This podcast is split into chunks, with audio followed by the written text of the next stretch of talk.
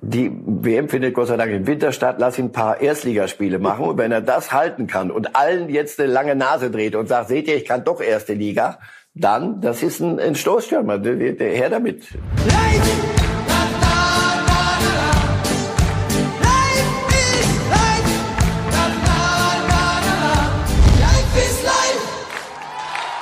Okay, zuerst, zuerst. Ich habe gesehen, viele Frauen sind hier. So, so auch viele Mutti. Ein dicker Kuss von der Trainer von der Meister.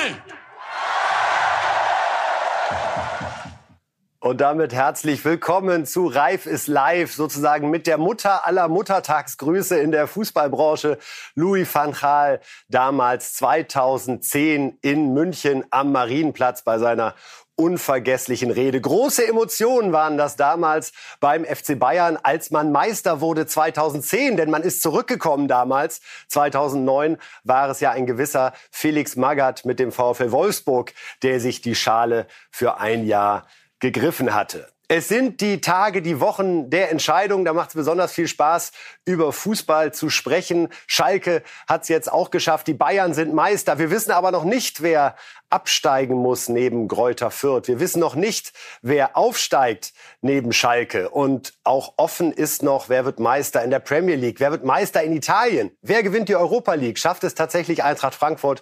Und dann ist da natürlich auch noch das großartige Champions League Finale Liverpool gegen Real Madrid. Beginnen tun wir erstmal damit, den Mann zu begrüßen, mit dem wir heute all das besprechen werden. Herzliche Grüße nach München. Guten Morgen, Marcel Reif. Guten Morgen, zurück. Herr Reif, wenn Sie Van Gaal sehen, Rathausbalkon, es wirkt wie in einer anderen Zeit, oder? Die Emotionen, die man da in den Gesichtern sieht, die Show, die der Trainer da abzieht, herrlich. Ja, weil äh, da waren sie noch irgendwie berührt von dem, was da so passiert. Jetzt ist es ist es natürlich auch Routine. Also ich kaufe Ihnen ja ab, dass Sie sich gefreut haben, Meister. Aber ähm, sowas lässt sich nicht auf Knopfdruck machen. Da musst du innerlich aus einer Wolfsburg-Schmach zurückgekommen sein. So jetzt das zehnte Mal. Ja, ah gut, Wetter ist gut, werden wir halt Meister. Wir werden uns das nachher noch mal genauer anschauen, Herr Reif. Beginnen jetzt mit unserem ersten offiziellen Thema. Ich habe es gerade schon angesprochen. Schalke 04 ist wieder in der ersten Liga. Einen herzlichen Glückwunsch an der Stelle. Und wir gucken einmal auf die aktuelle Tabelle der zweiten Liga, Herr Reif, weil da kann man sich noch mal wunderbar ins Gedächtnis rufen. Wie sah das eigentlich vor einigen Wochen noch aus. Da war nämlich der Aufstieg weit, weit, weit entfernt. Also Schalke jetzt tatsächlich Tabellenerster mit fünf Punkten Vorsprung auf den zweiten nach dem 25. Spieltag, also nur acht Spieltage her, hatte Schalke noch sechs Punkte Rückstand auf einen Aufstiegsplatz und dann kam Mike Büskens und hat das Ding gerettet. Wir wollen uns aber einmal, bevor wir das analysieren, Herr Reif, noch mal so ein bisschen in die Emotionen reinholen, ein paar Schalke-Fans anhören, was da los war, nachdem der Aufstieg perfekt gemacht worden war. Ey, einfach geil. Wirklich. Ich habe richtig Bock auf die nächste Saison. Da wird sich direkt eine Dauerkarte geholt und ab geht's. Das ist unbeschreiblich, dieses Gefühl. So habe ich ja leider noch, also Gott sei Dank noch nie erlebt. Aber dieses Gefühl ist einfach kann man nicht beschreiben. Ich habe zu meinen Jungs in der Kurve eben noch gesagt, wir gewinnen das 3-2, es ist 3-2 gekommen. Die müssen mir jetzt so viel Bier ausgeben, das können die gar nicht bezahlen. Heute wird bis morgen gefeiert und morgen wird bis übermorgen gefeiert. Heißt, das Geilste ist, endlich ist Schalke wieder in der ersten Liga. Das ist typisch Schalke, 2-0 hinten und dann rocken wir alles weg. Das war doch klar, das war doch klar. Ich wusste das von Anfang an, dass wir das Ding noch drehen. Ich bin viermal gestorben, ehrlich. Hin, her, hin, her, rote Karte hier, rote Karte da ich brauche erstmal einen Krankenwagen. Oder? Emotionaler ging das nicht. Also, ich weiß nicht, zweimal umsonst gefreut und dann doch noch gedreht ist schon einfach das Schalke. Das ist nicht nur Liebe, das ist Leben. Aber auf Derby, da freue ich mich sehr drauf.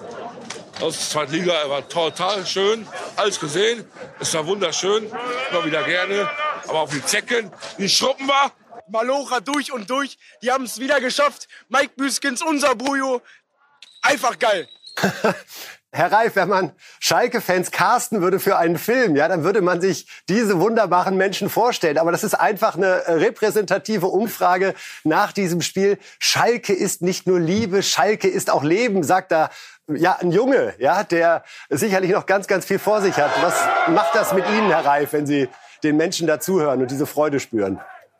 Ja, äh, das, das berührt einen. Und mich macht das immer so ein bisschen äh, auch, auch leichte Beklemmung, weil ich mir sage, das alles bewirkt Fußball. Das alles wollt ihr vom Fußball. So viel tut ihr da rein und so viel muss dann auch zurückkommen und dann musst du steigst du auch mal ab und dann wirst du Meister der Tränen. Also ich war ja oft genug auf, auf Schalke. Ja, das ist eine eigene Welt, das ist große Wucht und das sind Emotionen. Deswegen jeder, der dorthin geht, jeder Trainer, jeder Spieler muss wissen, pass auf, nur ein bisschen Fußball und Dreierkette, Viererkette, hey, da musst du mehr, mehr bringen. Die Leute tragen ihr Herz praktisch ins Stadion. Der Mann, der auf dem Platz natürlich sehr mit diesem Aufstieg in Verbindung gebracht wird, ist Simon Terodde, der unglaubliche 29 Tore in 29 Spielen erzielt hat und ja jetzt den dritten Aufstieg möglich gemacht hat für einen Verein mit Stuttgart 2017, mit Köln 2019, jetzt also dann Schalke. Und wir hören einmal, was Sportvorstand Peter Knebel in der Lage der Liga bei den Kollegen Kali Underberg und Valentina Maceri dazu gesagt hat ich glaube, wenn es einen Spieler gibt, der äh, diese Saison äh, repräsentiert, dann ist es Simon Terodde. Und damit meine ich jetzt nicht nur seine Tore. Er ist der soziale Kid, er ist, die, er ist der, der Zusammenhalt, er ist der, der, der, der anerkannte Leader in dieser Mannschaft. Das braucht man, das braucht man unbedingt. Ne? Wenn man sieht, äh, bei den, den Fahrkarten, die er gestern zu Beginn äh, geschossen hat, wie er den, wie souverän er den Elfmeter reinmacht und danach er den, den Ausgleich erzielt und wie man sieht, wie er Schalke gelebt hat, das ist un, unfassbar und nicht genug zu würdigen. Das will ich an dieser Stelle auch nochmal gerne sagen. Simon Terodde ist ein Mann mit einer Aufstiegsbilanz, wie sie wirklich in der Form einmalig ist. 2017 mit Stuttgart, 2019 mit Köln und 2022 eben jetzt mit den Schalkern. Insgesamt sind es 171 Tore in 282 Spielen. Simon Terodde, unfassbar, was er als Stürmer da geleistet hat. Und natürlich der Trainer, Mike Büskens, der Mann, der nach dem 25. Spieltag übernommen hat und Schalke letztendlich dann tatsächlich zum Aufstieg geführt hat. Wir hören mal rein, wie Mike Büskens das alles erlebt hat. Das, was wir heute hier alle erlebt haben, war, war unfassbar, unfassbar dieser Support und, und der Charakter dieses Teams war, war sensationell. Aber wie gesagt, ich habe gesagt, es war unser Traum, ähm, hochzugehen. Aber Träume kriegst du nicht per Fingerschnipp, sondern für Träume musst du, musst du liefern, musst du was leisten. Und das haben die Jungs auf herausragende Art und Weise gemacht. Und es freut mich wirklich für diese Stadt und, und für diesen Verein, der, der wirklich auch in den, in den letzten zwei, zweieinhalb Jahren richtig gelitten hat. Ich habe es eben schon gesagt, das, was wir heute erlebt haben, darüber reden wir noch in, in ein, zwei Jahrzehnten. Ich wollte es nicht übernehmen. Definitiv nicht, weil jeder, der mich kennt, weiß, wie groß meine Verbundenheit ist zu diesem, zu diesem Club. Ähm, und auch zu dieser Stadt. Und äh, sind da Dinge, die, die dich eigentlich nie loslassen. Du hast permanent, hast du, hast du den Club, die Mannschaft ähm, im Kopf, kannst gar nicht mehr abschalten. Das war schon nicht ganz so, nicht ganz so einfach.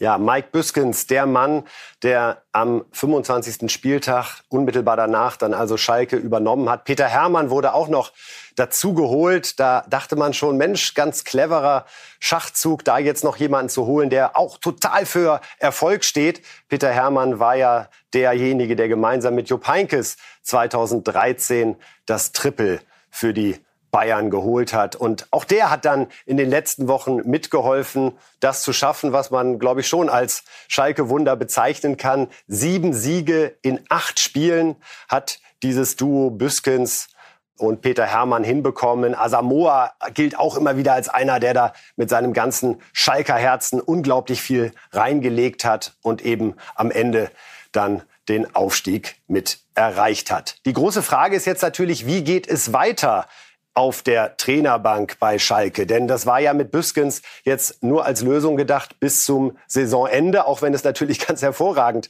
geklappt hat. Sportvorstand Peter Knebel hat auch dazu was gesagt in der Lage der Liga bei Kali Underberg, Valentina Maceri und Typ Stevens war auch zugeschaltet. Mike hat einen unfassbaren Job gemacht. Er ist natürlich der, das Gesicht dieses, äh, dieses grandiosen Saisonendspurts.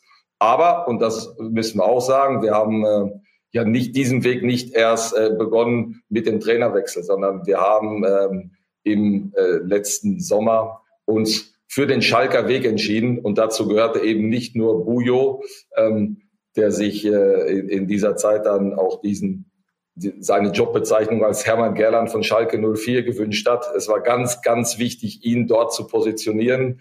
Und äh, selbstverständlich bleiben wir bei diesem Schalker Weg. Dazu gehört natürlich auch ein anderes Schalker Gesicht, nämlich Gerald Asamoah. Und die beiden bleiben selbstverständlich in, die, in diesen Funktionen erhalten. Deswegen kann ich auch sagen, Bujo Büskens wird auf der Bank sitzen, ganz, ganz klar. Aber wie Hüb gerade sagte, auch in, äh, in, in anderer Funktion, das ist alles längst besprochen und es tut den Verein gut. Und ich fand den Ausdruck von, äh, von Hüb äh, wunderbar als Hüter der Schalker Kultur. Und kaum einer steht so für diese Kultur wie, äh, wie Mike Büskens. Ja, der Hüter der Schalker Kultur. Was für ein Ritterschlag von Hüb Stevens an der Stelle also für Mike Büskens. Wir gehen also davon aus, dass er auf jeden Fall der Schalke Bank erhalten bleiben wird, lieber Herr Reif. Büskens in neuer Rolle, vermutlich als Co-Trainer. Die große Frage ist, wer wird jetzt Schalke-Trainer? Sie haben es gerade schon angesprochen. Das ist auch eine ganz schöne Last, mit der man da umgehen muss. Zwei Namen sind gerade im Gespräch.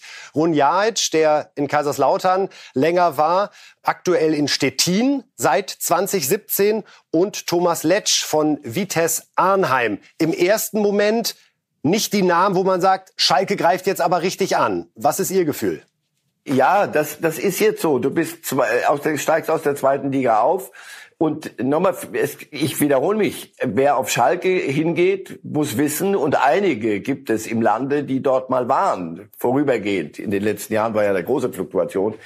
Das ist eine, eine Herkulesaufgabe. Das ist ein Riesending. Deswegen, ja, Peter Knebel ist super vernetzt, äh, schon lange im Geschäft. Er wird wissen, ich kann zuletzt nichts sagen, Gunjaic, ja, der Kaiserslautern, äh, ja, okay, aber auch nicht mehr. Äh, irgendwas muss man da sehen. Das muss ja passen dort. Das ist ja ein, die, die Trainerposition ist nicht nur ein, die, nicht nur das, sondern erste Liga ist schon was anderes als zweite Liga. Und das werden sie bauen müssen, auf nachhaltig. Und nicht um durchzumarschieren Meister zu werden, sondern erstmal um, um da äh, Fuß zu fassen in der ersten Liga. So ist das. Also das wird ein spannendes Projekt. Und man kann jedem nur eine, eine breite Brust, breiten Rücken und gute Nerven wünschen, der dahin geht.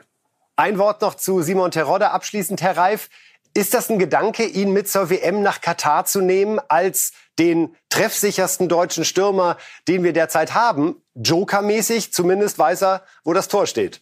Die WM findet Gott sei Dank im Winter statt. Lass ihn ein paar Erstligaspiele machen. Und wenn er das halten kann und allen jetzt eine lange Nase dreht und sagt, seht ihr, ich kann doch erste Liga, dann, das ist ein, ein Stoßstürmer. Der, der, her damit. Ja, wir letztes Mal bei Herr Volland mit das ist schon eine Idee, außer den allen Havertzens und allen den neuneinhalbern und 10,5ern, 10,6ern. Nimm einen mal mit, der, der, der, der Mittelstürmer ist, so wie, wie wir sie früher hatten. Und Terodde ist einer. Aber nochmal langsam. Das ist jetzt Aufstieg, zweite, erste Liga. Ich würde mich freuen, wenn er es allen zeigen würde, dass er Erstliga kann. Wir sind schon mittendrin in den anderen Themen rund um Auf- und Abstiegskampf, denn während Schalke sich jetzt wirklich zurücklehnen und äh, feiern kann, ne? heute bis morgen und morgen bis übermorgen, so wie wir das gerade bei den wunderbaren Fans Super, dass der junge Mann, ja, der junge Mann, wie der dann überlegen musste, was kommt nach morgen in dem Zustand, verstehe ich das gut. Und dann hat er übermorgen hingekriegt. Ja, einfach großartige Sehr Stimmung gut. da gerade auf Schalke. Wir gucken uns jetzt mal kurz das untere, die untere Tabellenhälfte der ersten Liga an, denn da geht's ja um die große Frage, wer muss runter, wer muss in die Relegation. So, wie ist die Lage aktuell? Also Hertha 15. hat es verpasst, am Wochenende die Entscheidung herbeizuführen. 33 Punkte. Stuttgart durch das 2 zu 2 bei den Bayern, was sie sich wirklich verdient haben. Jetzt drei Punkte dahinter, aber mit dem deutlich besseren Torverhältnis. Das sind die beiden Vereine natürlich, die jetzt im Fokus stehen. Und äh, bevor ich mit Marcel Reif drüber spreche, hören wir uns einmal an, was die beiden Trainer dazu zu sagen haben. Materazzi und Magath, bitteschön. Ich glaube, das Wichtigste ist, dass wir unsere Aufgabe erledigen. Äh, Punkt. Äh, was, äh, wenn wir drei Punkte holen, dann äh, muss auch Hertha, äh, Hertha auch punkten gegen Dortmund. Und da stecken wir nicht drin. Also können nur hoffen, aber unsere Aufgabe sollten wir auf jeden Fall erledigen. Und dann gibt es auch keine Frage zu hinten schauen oder nicht. Natürlich hatten wir auch dann ein bisschen Pech mit dem Pfostenschuss kurz vor Schluss und mit der Situation, wo Davy Selke halt den Gegenspieler schubst. Ich denke, das war äh, ziemlich unnötig gewesen. Ich glaube, den Ball hätte er auch so bekommen und somit äh, hat es dann für uns halt leider nur zu einer Niederlage gereicht und deswegen geht es für uns darum, jetzt ab heute uns auf die Relegation vorzubereiten. Dankeschön. Materazzo, der Stuttgart-Trainer und Magath, der Hertha-Trainer. Herr Reif, es hat sich schon was gedreht an diesem Wochenende. Stuttgart jetzt zu Hause gegen Köln und der Konkurrent Hertha muss nach Dortmund. Glauben Sie, die tauschen tatsächlich noch mal die Plätze jetzt am letzten Spieltag? Ist durchaus denkbar. Für Köln, ja, aber die können, die können noch, weiß ich nicht, Europa League auch noch, glaube ich, kriegen irgendwas. Ähm, die, Baumgart wird seine Mannschaft schon dazu hinkriegen, dass sie Fußball spielt. So, deswegen Stuttgart wird seinen Job machen müssen. Das hat Patrazzo wunderbar gesagt. Und nicht gucken, was macht andere und nicht die hoffentlich die Dortmunder. Nein, erstmal mach mal dein eigenes Ding. Und die Hertha in Dortmund, wenn Dortmund sein Ding macht, ja, natürlich, das Torverhältnis ist das Entscheidende, scheint mir zu sein. Deswegen, wenn ich, äh, wir werden ja am Freitag wieder tippen, also ich werde müssen tippen. Ich werde es so tippen, dass die Hertha in die, in die Relegation muss. Und dürfen wir uns dann darauf freuen, dass es die Relegation gegen den HSV wird, so wie Felix Magath ja schon seit Wochen sagt. Ich, als ich hier angefangen habe, war mir klar, wir spielen irgendwann die Relegation gegen den HSV. Ich habe mir in früheren Jahren abgewöhnt, Felix Magath zu widersprechen, weil einem das selten gut bekommt. Ähm, nein, das ja, das wäre noch mal noch mal eine Pointe. Wir hatten viele Dinge, hatten sich zu früh erledigt schon in der in, bei uns in der Bundesliga, aber das wäre die Pointe.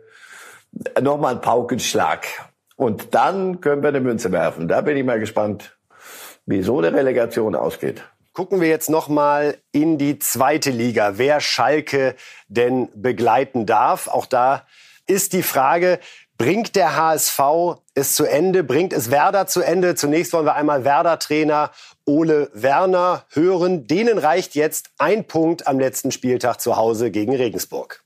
Wir haben uns diese Position erarbeitet, dass wir in diesem Rennen mit dabei sind und wir müssen eben noch einen Schritt gehen. Und ähm, das ist sicherlich wichtig, dass wir jetzt ab sofort, ab diesem Moment im Endeffekt, uns dann wieder so darauf vorbereiten, dass wir auch gegen Regensburg ein gutes Spiel machen können und eben halt auch das Ergebnis erzielen können, das uns am Ende des Tages dann dieses Ziel möglich machen würde. Und insofern ab heute Konzentration auf das, was vor uns liegt. Ähm, ja, und Vorfreude ist sicherlich da aufs nächste Wochenende, aber vor allem auch die Konzentration auf die Arbeit, die bis dahin erfolgen muss, damit es eben halt dann noch ein gutes Wochenende für uns wird. Ein typischer Vertreter norddeutscher Euphorie, Ole Werner. Äh, Herr Reif, falls Schalke und Werder jetzt gemeinsam den Weg in die erste Liga antreten sollten. Wie verändert das den Blick auf die zweite Liga, die ja doch in dieser Saison sehr im Fokus lag in Anbetracht all der großen Namen, die da gemeinsam unterwegs waren? Naja, die haben sich ja schwer genug getan, äh, erstmal. Also Werder, Schalke, sie haben, wir haben es ja vorhin vorgerechnet. Der HSV, was? Der HSV ist noch mit drin in der Verlosung. Ich meine, die haben doch Sie haben doch alles verloren wochenlang.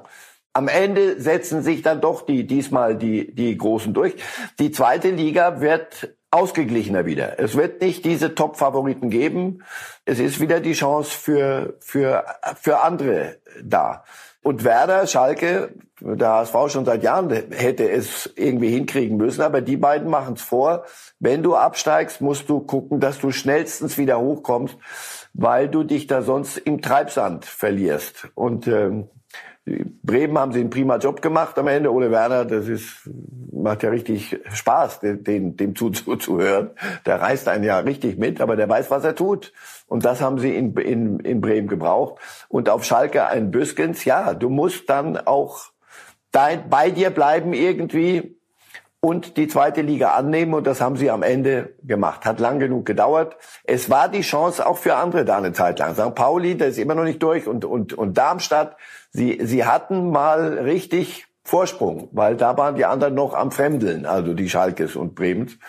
Aber am Ende haben sie sich durchgesetzt, weil die Qualität eben da ist.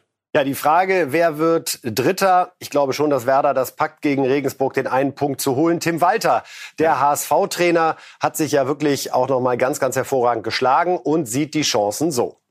Die Entwicklung ist ja bekannt. Äh, und man sieht sie auch, aber nicht nur an den Ergebnissen, wie sie das große Umfeld hier vielleicht dann nur sieht. Ähm, wir sehen es an anderen Dingen und, äh, und von daher, ähm, wir wollen Spiele gewinnen, ähm, ist egal in welcher Liga. Ja, ich glaube, dass man schon sehen kann, dass die junge Mannschaft äh, sich so entwickelt hat, äh, dass man äh, Widerstände, so wie Sie es ansprachen, überwinden kann. Ja, ähm, das, dass es immer wieder Rückschläge gibt in solchen Situationen ist auch normal, weil du einfach ähm, auch Erfahrungen sammeln musst und das hatten wir auch dieses Jahr. Ähm, trotzdem äh, haben wir jetzt heute einen Sieg errungen und wir wollen nächste Woche den letzten Sieg schaffen und dementsprechend dann auch den nächsten Schritt, äh, Schritt in die andere Liga machen dementsprechend den Schritt in die andere Liga machen. Sie haben es gesagt, Herr Reif, das wäre noch so eine Pointe. HSV gegen Hertha in der Relegation äh, würden dann hier auch einrahmen, das Pokalfinale. Also das wären turbulente Fußballtage nochmal in der Hauptstadt, wenn es tatsächlich dazu kommt. Wir schauen jetzt nach oben in der Tabelle und die eine vor allen Dingen spannende Frage, die da offen ist, wer holt sich den vierten Champions League Platz? Gucken wir auch noch mal auf die Tabelle gleich der ersten Liga, um zu schauen, wie sich das da alles zurechtgeschoben hat. Also Leipzig jetzt Vierter mit 57 Punkten vor Freiburg mit 55, Union 54, schlechtere Torverhältnis, hat da keine Chance mehr. Herr Reif, wenn man so draufschaut, hat man ein bisschen das Gefühl, es sortiert sich jetzt am Ende dann doch so, wie man es vor dem ersten Spieltag getippt hätte. Oder glauben Sie, dass Leipzig sich das in Bielefeld noch nehmen lässt am letzten Spieltag?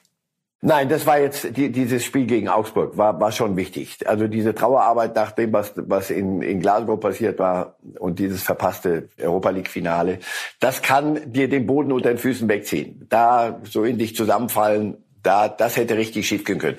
Und so haben sie es aber ziemlich eindrucksvoll runtergespielt. Das nehmen sie mit. Nein, die Qualität ist ist einfach äh, da. Und wenn sie wenn sie die auf den Platz bringen gehören sie auch genau auf in, in, in die sind sie ein Champions League Club äh, aus der Bundesliga und nichts weniger und das, das, sie sagen ja auch zum Glück nichts anderes. Bei Freiburg hatte ich so den Eindruck, so jetzt auf der Zielgeraden plötzlich doch was zu verlieren gehabt. Doch nochmal die Angst vor dem Gewinn, nochmal die Angst vor den und all diese großen Worte und Champions League. Und dann haben sie sicher am Mittwochs mal geguckt, wie das so ist in Madrid. Und dann, oh nee, so, weiß ich nicht. Also hör auf. Im Ernst, es ruckelt sich am Ende da oben zusammen äh, so wie es in der zweiten Liga auch passiert ist. Die, die mit der, mit der Qualität bringen es dann für sie zum Glück und für die kleineren, die so nah dran waren, dann Pech halt. Aber ich glaube, die wird dann, in Freiburg wird man damit leben können und in Leipzig jetzt dann auch, denn dann ist die Saison vernünftig zu Ende gebracht. Christian Streich hat nach dem Spiel gegen Union vor allen Dingen lobende Worte für Union gehabt und wirklich deren Leistung in den letzten zwei Jahren noch mal ganz bewusst herausgestellt. Also, wenn mich jemand gefragt hätte, wenn jetzt Union Berlin in der, im Europapokal spielt, im Sommer, und sie haben mich immer gefragt, kommen Sie wieder in den Europapokal, hätte ich gesagt, also ich traue nicht viel zu, aber das, also wie soll ich das machen? Ich weiß nicht, wie Sie es gemacht haben, aber Sie haben es gemacht. Kann alle, kann nur alle Hüte ziehen. Ja, Christian Streiter mal mit einer schnellen Lobeshymne auf Union herreift. Das ist wirklich was, was man nicht vergessen darf. Max Kruse, den haben sie im Januar noch verkauft und wir haben alle gesagt, oder viele haben gesagt, äh, Mensch, jetzt verkaufen die hier äh, den Europapokalplatz. Ähm, das kann man doch nicht machen in diesen äh, romantischen Zeiten, die wir manchmal bei Union immer noch gerade verordnet sehen. Allergrößte Leistung, oder, von Union? Schon beim Aufstieg waren sie für mich der designierte Absteiger danach wieder. Also es war der, der abstiegsgefährdetste Aufsteiger aller Zeiten. Dann Fürth. wie sie das hingekriegt haben, wie sie sich stabilisiert haben, wie sie sich dann auch jetzt Max Kruse, da war ja plötzlich so ein, auch so ein bisschen so, so, eine, so ein Paradigmenwechsel. Jetzt haben wir doch einen Star da drin, äh, für, für den vieles geht, der auch vieles gebracht hat. Und dann geht er weg. Ja, dann putzen sie den Mund ab, na, dann machen wir es wieder auf Union-like. Wir machen es wieder. Nein, also wirklich, Union ist, ist faszinierend. Freiburg allerdings auch. Das sind die Clubs, die unter dem was sich da die Großen da oben liefern, einen Job machen. Hoffentlich sehen das auch alle. Wir, wir gucken dann immer so nach oben und dann, ja, Conference League. Frag mal in Berlin nach, was das für die bedeutet. Also, wirklich kann ich nur der Analyse von Christian Streich folgen und mit seinen Worten sagen, alle Hüte gezogen. Beim ersten FC Köln wurde auch gefeiert, habe ich ein bisschen gestaunt nach der Heimniederlage. Sie sind in Europa definitiv dabei, wissen noch nicht ganz genau in welcher, ob es die neue European Conference League ist oder die Europa League. Auch da eine Form von Begeisterung, die einen nach einer Niederlage doch ein bisschen überrascht hat. Aber das ist Köln. Das ist, ja, so, also bitte, das ist Köln und das sollte man ihnen auch lassen. Äh, lassen Sie mich ein kleines Wort in Richtung Platzsturm äh, sagen. Da habe ich ähm, meine Bedenken. Das scheint jetzt im Moment so, weiß ich nicht, das ist das Mindeste, was es dann geben muss, dass die Tore aufgehen. Und in, in, auf Schalke gab es auch Verletzte. Das ist nicht okay. Seid nicht böse. Auch in Frankfurt, es ist schön und man, die, die Emotionen schwappen über, auch in Frankfurt. Aber wenn, wenn das Schule macht und, und das überall jetzt so ist, geht das irgendwann mal auch schief. Das ist nicht die Idee. Feiern, aber alle auf ihrem Platz. Ich bin da kein großer Fan von. Aber Köln, Glückwunsch, genauso eine überragende Saison gespielt. Da können sich manch anderer eine, eine Scheibe abschneiden.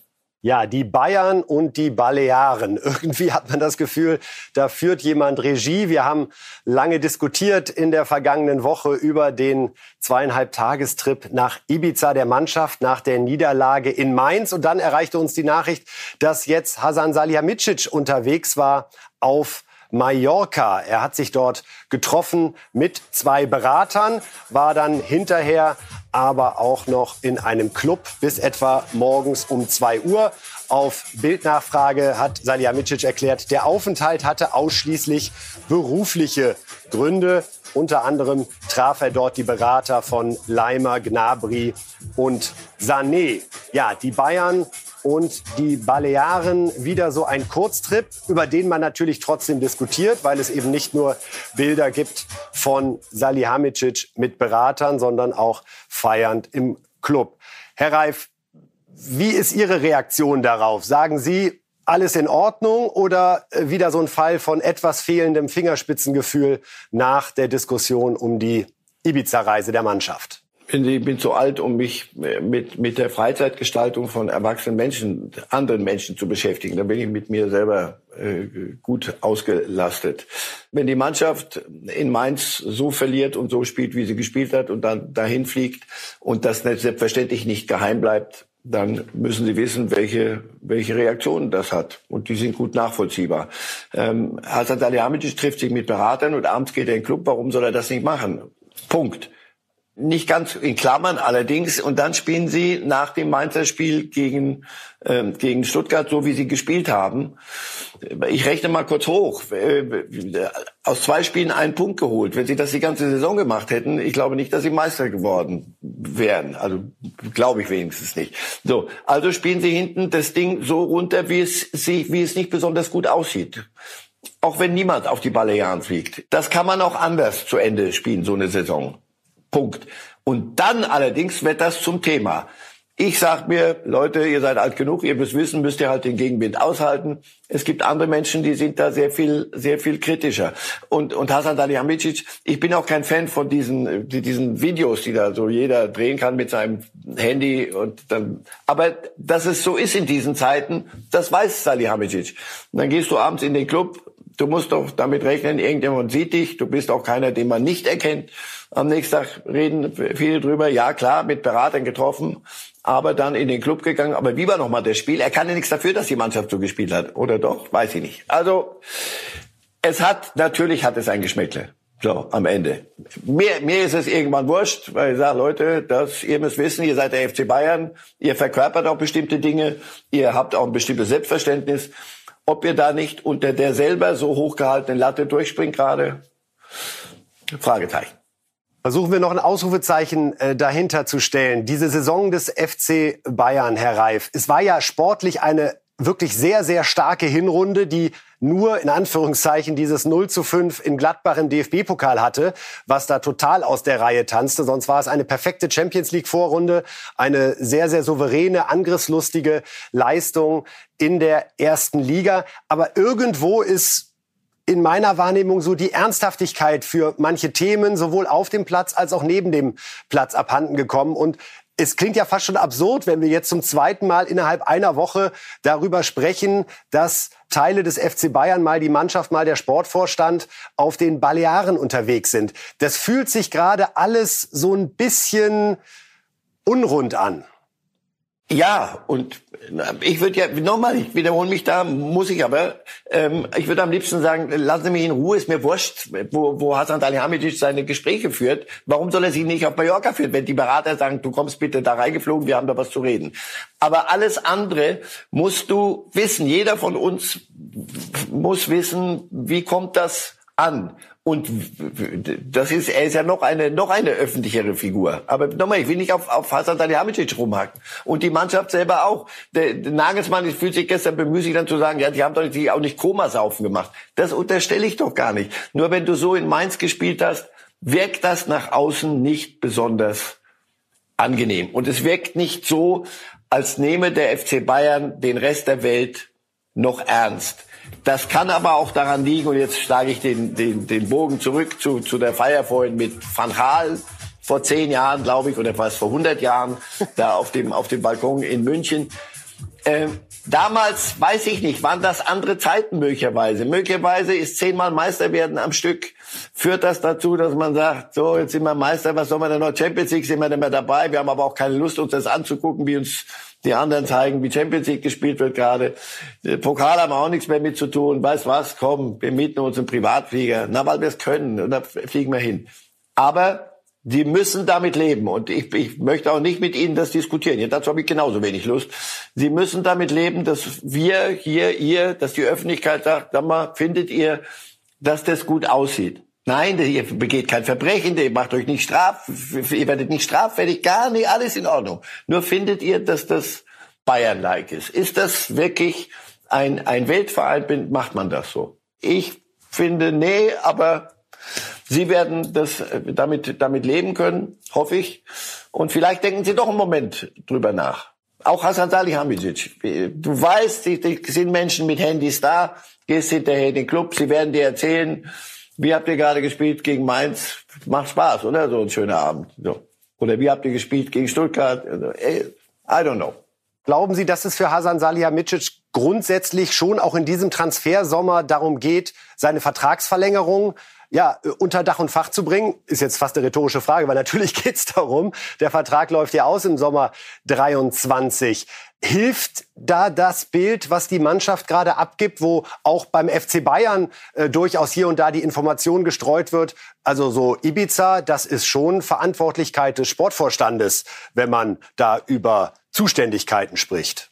Ja, der Sportvorstand ist äh, der oberste Leader der, des, des sportlichen Bereichs. Und das ist nun mal, mit Nagelsmann zusammen ist das nun mal die Mannschaft. Und was die tut und was man da selber tut, daran wird es nicht scheitern, sondern äh, die Vertragsverlängerung Salihamidzic. Aber auch er muss, muss sich Fragen gefallen lassen. Seine Transfers, äh, ja, aber auch einige nein ähm, gestern, wenn du zugeguckt hast, das eine oder andere, da spielten ja die, zum Teil die, die er auch geholt hat und die wieder mal. Und nein, Ende der Saison muss man einen Strich drunter machen, muss man sagen, der eine oder andere, den er geholt hat, ist nicht Bayernfähig. Und damit hat es sich. Irgendwann ist es dann mal äh, gut, hatten genug Möglichkeiten. Äh, also darüber wird man auch reden müssen. Natürlich müssen sie auch über die Bücher und sie machen eine, eine, einen Umbruch schon. Und die Frage ist, wie groß wird er? Müller und Neuer, das wird man halten, aber dann Position wie Lewandowski, das Thema ist ja dann doch eins geworden.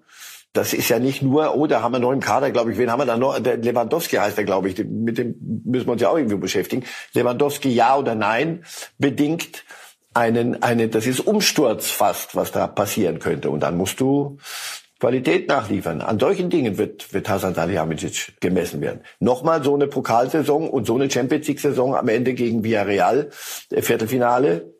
Nee, das ist, auch das ist nicht Bayern-like. Herr Reif, täuscht der Eindruck oder ist der Abstand des FC Bayern zu den aktuellen Top 3, die aus meiner Sicht ganz klar Man City, Liverpool und Real Madrid sind, täuscht es? Oder ist es so, dass der Abstand zu diesen dreien so groß ist wie lange nicht mehr in den letzten Jahren? Wenn wir die Rückrunde nehmen, ja. In der Hinrunde dachte ich auch, pass auf, da spielen sie noch ein bisschen mit, mit angezogener Handbremse und die, die alten Sprüche. Und im April, wenn man das Silber schon sieht, dann werden wir hier die richtigen Bayern sehen. Nee, wir haben sie nicht gesehen. Da haben sie etwas verloren. Wir haben das nicht im, im Repertoire gehabt, was sie sonst immer hatten. Dass sie dann nochmal richtig seriös durchziehen. Nochmal, kann aber auch daran liegen, viele sind da, die schon länger und öfter Meister geworden sind. Irgendwann passiert das offensichtlich auch in München, wie in anderen Clubs, fragen Sie in der Welt rum, wenn es eine gewisse Saturiertheit, so ein bisschen Fettleber, so die Dinge wären schon. Ja, spielen wir halt ein bisschen Bundesliga. Dass wir Meister werden, ist eh klar. Lass uns mal gucken. Ich denke auch Julian Nagelsmann muss ich das fragen lassen. Habe ich sie fokussiert gehabt am Ende, als es darum ging? Habe ich das richtig hingekriegt? Offenbar nicht. Aber auch er wird, musste lernen denke ich mal. Die erste Saison mit einem solchen Kader, mit, mit so einer klaren Meisterschaft dann schon und die anderen Ziele kriegt man das so parallel alles auf die, auf die Kette. Hat nicht funktioniert. Also insofern, ähm, ich denke, bei den, bei den Bayern, ja, die Meisterschaft ist drin, das ist aber auch das Minimum, aber es gibt genug Dinge, die zu bereden sein werden jetzt in den nächsten Wochen. Sie haben angesprochen, Herr Reif, äh, ein Punkt aus den letzten beiden Spielen. Genauso gilt es festzuhalten, fünf Gegentore gegen Mainz und Stuttgart, die Innenverteidigerkandidaten für die kommenden Saison. Äh, Hernandez, Pavard, Nianzou, Upamecano. Vier Franzosen. Eine Nation, die für viele gerade das Maß der Dinge ist, aber trotzdem die Frage, lässt sich daraus eine Innenverteidigung bauen, die wirklich Champions League-Sieger werden kann? Von den Möglichkeiten ja, aber irgendwann müsste man auch mal ein Gesicht da sehen. Also wie, wie soll es denn jetzt wirklich werden? Hernandez spielt dann mal wieder links und dann, ja, aber jetzt ist Davis zurück, dann spielt Hernandez. Nein, im Moment spielt er gerade wieder nicht. Pavard will innen spielen, muss aber rechts spielen, weil ihm rechts auch keiner da ist.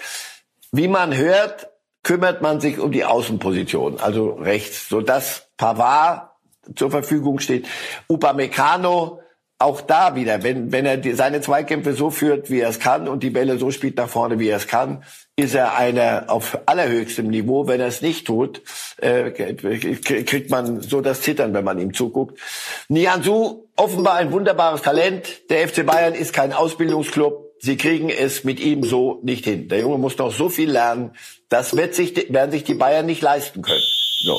Deswegen Sühle weg, auch das eine Entscheidung, die sie getroffen haben gemeinsam.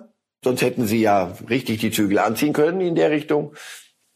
Ob das die richtige Entscheidung war, das gucken wir uns in der neuen Saison an. Von den Namen her müsste es reichen und, und äh, auch Champions League fähig sein.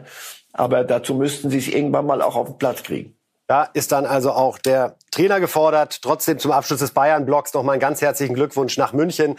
Zehn Meisterschaften in Serie, einmalig Absolut. in Europas Top-Ligen. Und ehrlich gesagt muss man das auch der Konkurrenz ankreiden, dass sie es zulässt, dass die Bayern gegen Ende der Saison so austrudeln können.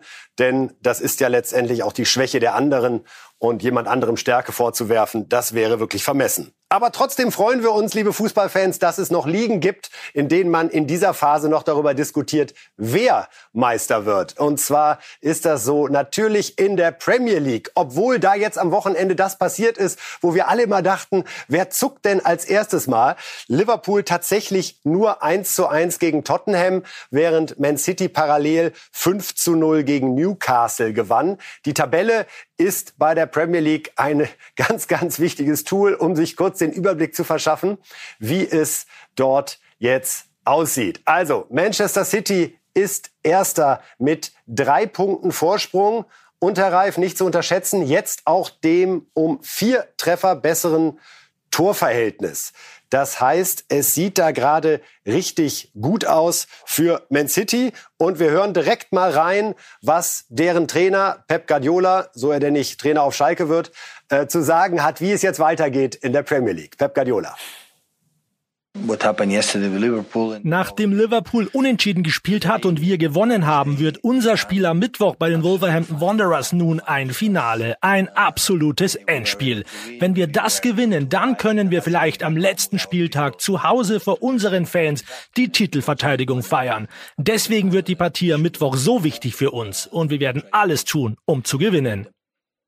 Ja, Pep Guardiola äh, heizt die Stimmung schon mal an. Am Dienstag Liverpool bei Aston Villa, am Mittwoch Man City in Wolverhampton. Herr Reif, war's das in England? Ich glaube ja. Ich glaube, ähm, auch da nach dem Ausscheiden in der in der Champions League dachte ich mal gucken, wie wie wie City das jetzt, wie sie das äh, wieder zusammenkitten, wie sie diese diese diesen dieses diesen Schmerz verarbeiten.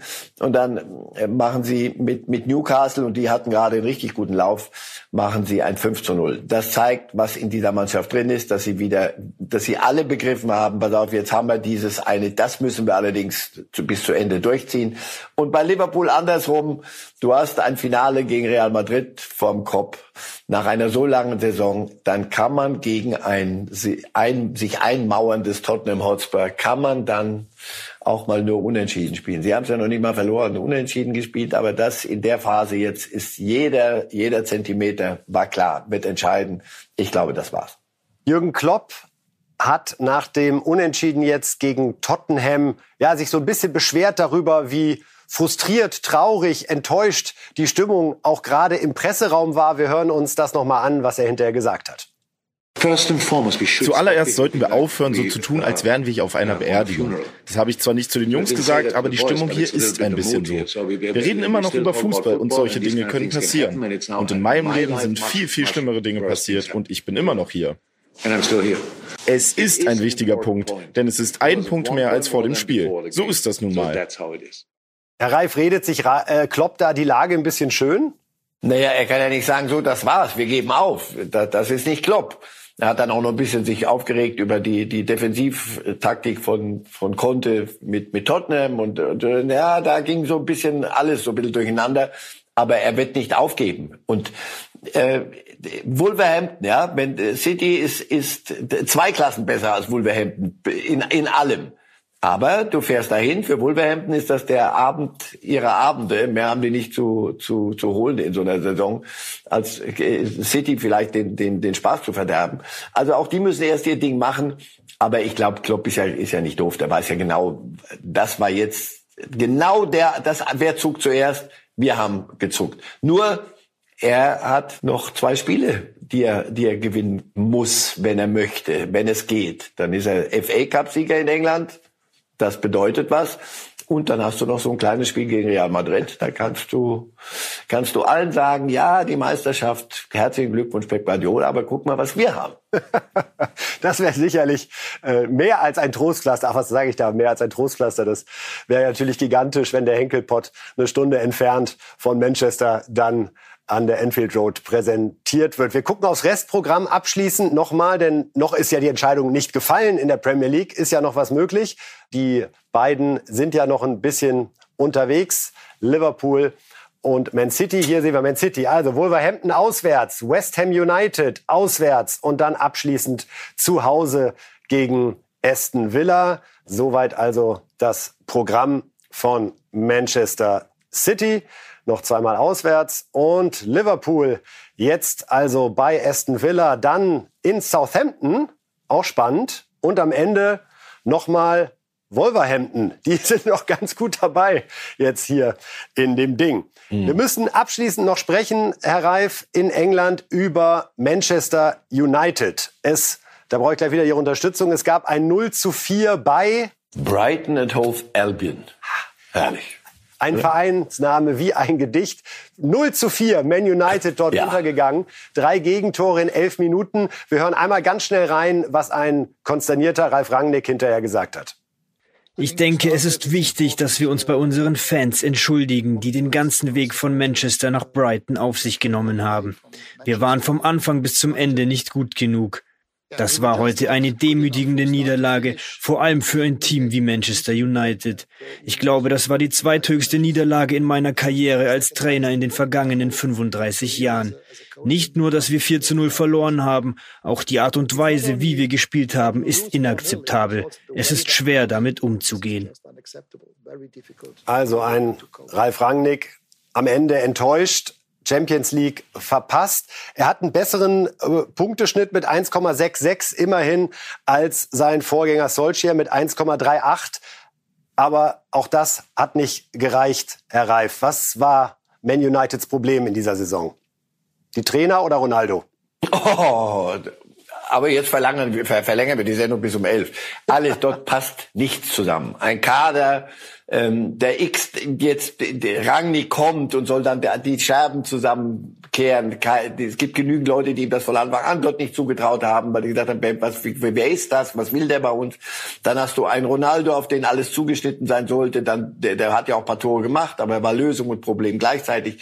Manchester United ist eine Witznummer im Vergleich zu dem, wie ich sie noch erlebt habe unter Sir Alex Ferguson. Sie werden dort bei Null anfangen müssen. Erik Ten Hag kommt, der Ajax-Trainer. Herzlichen Glückwunsch. Was der vor der Nase hat. Allerdings wird es ein paar Millionchen geben, mit denen er da losziehen kann. Aber Manchester United war mal das Maß der Dinge in England. Im Moment sind sie, sind sie die amtierende Witznummer. Also jeder macht, darf sich lustig machen. Cristiano Ronaldo darf sich auch fragen, ob war es das wirklich wert? Was, was das, war das die Idee, so die Karriere auslaufen zu lassen und sich bei Brighton and Hove Albion mit 4 zu 0 vermöbeln zu lassen? Einerlei. Das ist, das ist, das ist, ein Romantiker und so ein bisschen, der länger die beobachtet, tut das fast weh. Das kann ich gut verstehen, Herr Reif. Wir gucken am Ende jetzt noch mal zu Italien. Da kommen die Romantiker gerade auch. Wir gucken nach Italien, Entschuldigung. Da kommen die Romantiker auch auf ihre Kosten beim Meisterkampf zwischen Inter und AC Milan. Und wir schauen uns jetzt Tore an. Vom 4 zu 2 von Inter gegen Empoli. Da begann es zunächst äh, ungewöhnlich für Inter 0 zu 2 Rückstand. Nämlich Pinamonti trifft zunächst für den Außenseiter. Und dann ist es kurz darauf auch noch Aslani, der das 2 zu 0 erzielt für Empoli. Dann kommt allerdings Romagnoli, halbes Eigentor, aber wird ihm gut geschrieben. 1 zu 2. Und in der ersten Halbzeit noch Martinez mit dem 2 zu 2 Ausgleich. Da kann man auch sagen, hübsch direkt abgenommen. Und dann in der zweiten Halbzeit Nochmal Martinez. In Sachen Schusstechnik kann man da sagen, jawohl. Und letztendlich Sanchez tatsächlich mit dem 4 zu 2 für Inter. Das heißt, also Inter hat zunächst vorgelegt, äh, AC ist ja mit zwei Punkten vorne. Dann war AC Mailand dran bei Hellas Verona, dem alten Briegel Meisterclub.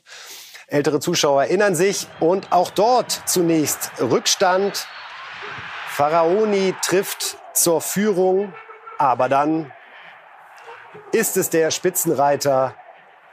Zweimal ist es Tonali, der aus einem 0 zu 1 ein 2 zu 1 macht und schließlich Florenzi mit dem 3 zu 1 Siegtreffer an der Stelle für AC Milan. Und das bedeutet, wenn wir uns die Tabelle am Ende noch mal zu Gemüte führen, dass sich natürlich nichts verändert hat, wenn der erste und der zweite gewinnen, sollte sich an den Abständen nichts getan haben. Und siehe da, ein Wunder. AC Milan weiter erster mit 80 Punkten, Inter zweiter mit 78 Punkten.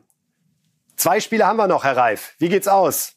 Ich hätte vor ein paar Wochen gesagt, Inter wird's durchziehen, äh, Titelverteidigung, aber, aber Milan ist, ist stabil. Und Ibrahimovic drückt jetzt mehr von der Tribüne aus, die, die Daumen.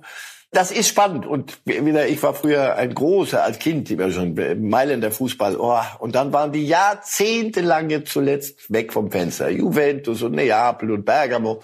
Jetzt machen sie die Meisterschaft unter sich aus und so im Gleichschritt. Das ist Meisterkampf in einer Stadt auch noch. Also man möchte Mailänder sein in diesen Tagen. Absolut, das ist Meisterkampf-Alarm, wie wir uns ihn wünschen. Herr Reif, am Ende noch bitte um eine kurze Antwort. Sebastian Kehl, der neue Manager beim BVB ab Sommer, hat mit einer Antwort ja Fragen aufgeworfen. Ist Rose in der kommenden Saison noch Trainer? Davon gehe ich heute aus, sagte er. Nur ein Versprecher oder steckt da mehr dahinter?